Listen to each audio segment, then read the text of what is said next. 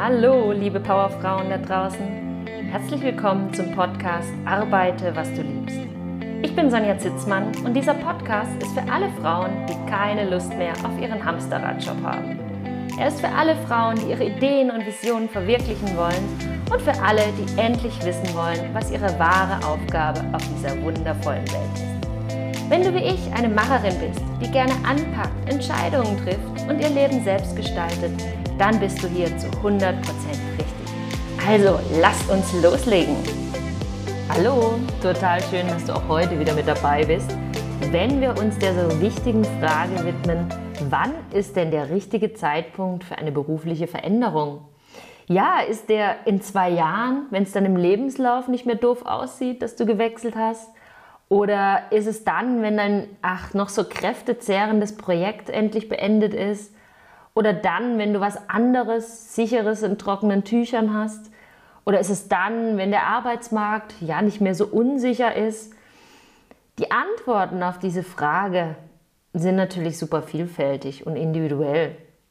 Aber ich, ich stelle jetzt einfach mal eine Behauptung in den Raum. Und zwar behaupte ich, dass der richtige Zeitpunkt für eine berufliche Veränderung jetzt ist. Lass es mir dir erklären. Ich bin der Überzeugung, dass wir zu jedem Zeitpunkt die Möglichkeit haben, eine Entscheidung zu treffen, dass es mir besser geht. Also, machen wir es konkret. Du bist unzufrieden in deinem Job und du hast heute die Möglichkeit, etwas zu tun, damit es besser wird. Weil es ist doch, was ist denn eine berufliche Veränderung? Das heißt ja nicht immer gleich, dass du kündigen musst und was ganz anderes machen musst. Aber das musst du eben rausfinden.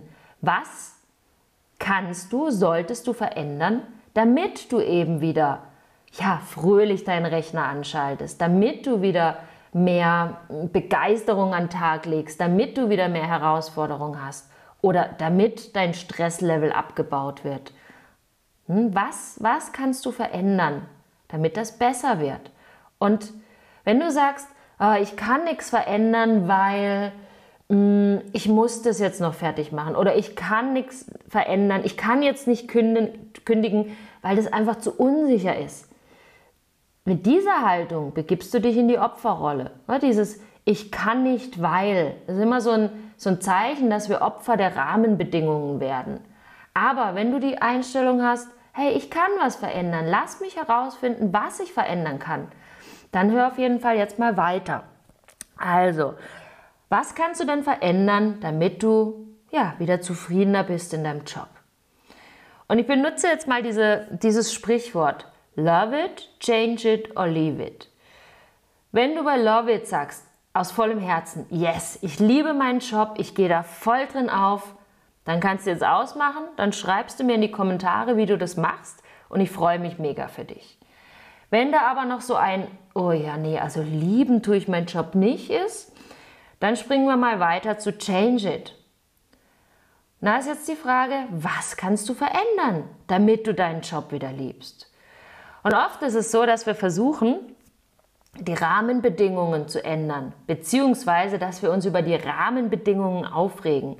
Mit Rahmenbedingungen meine ich beispielsweise mh, hm, starre Konzernstrukturen, ne, dass du dich da nicht entfalten kannst, weil du das Gefühl hast, boah, es ist alles viel zu eng hier. Das wirst du nicht ändern. Du änderst Konzernstrukturen nicht. Oder wenn dein Vorgesetzter oder deine Vorgesetzte doof ist, das wirst du auch nicht ändern. Du änderst Menschen nicht. Was du da aber ändern kannst, ist deine innere Einstellung dazu. Wie kannst du es denn schaffen, damit du mit dieser nervigen, un unfähigen ähm, Führungskraft anders umgehen kannst, damit dich das nicht mehr so triggert? Oder wie kannst du deinen Weg in einem, in einem Konzern finden, dass du da trotzdem deine Freiheit, deine Werte leben kannst? Wie kann es gehen? Ähm, oder wenn wir beim Thema Stress sind, ne? wenn, du, wenn dein Stresslevel zu hoch ist, was kannst du konkret tun, damit du da, da rauskommst, damit dein, dein Körper wieder durchatmen kann? Kannst du Aufgaben abgeben? Reicht es vielleicht einfach, mehr Pausen zu machen? Kannst du Verantwortung abgeben. Oder bei der Unterforderung, dass du dich einfach mal fragst, hey, was in diesem Unternehmen wird mich denn wirklich reizen?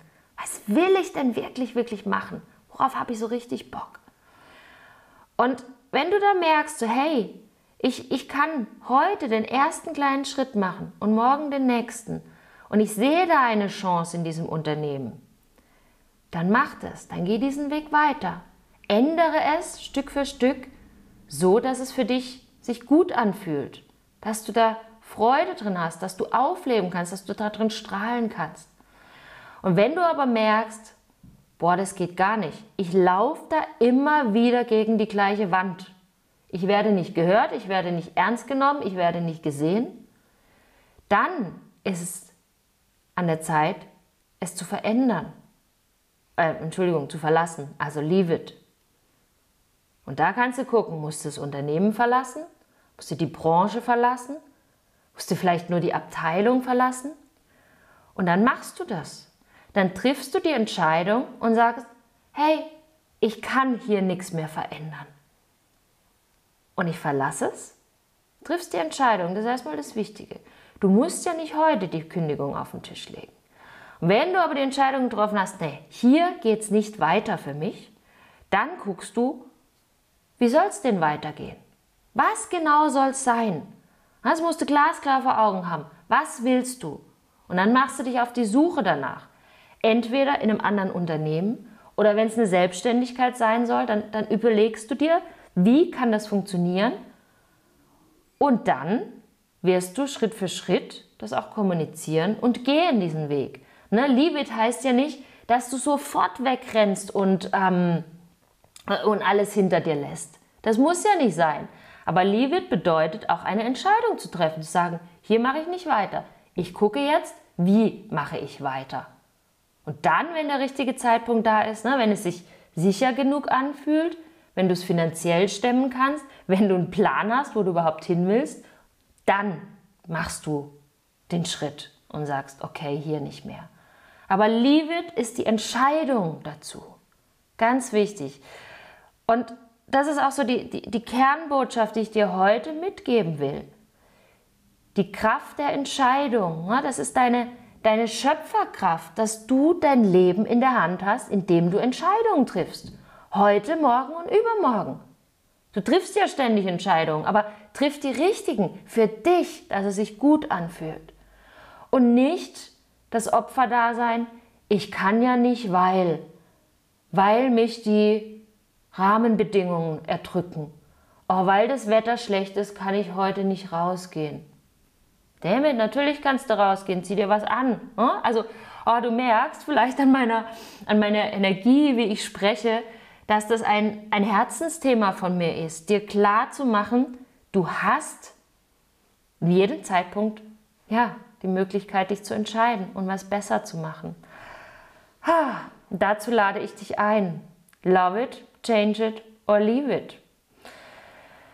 Die nächste Möglichkeit zu schauen, was du verändern kannst, damit du es wieder liebst, ist mein Coaching-Programm Finde und Strahle. Wir starten am 19.10. Mittwochabend.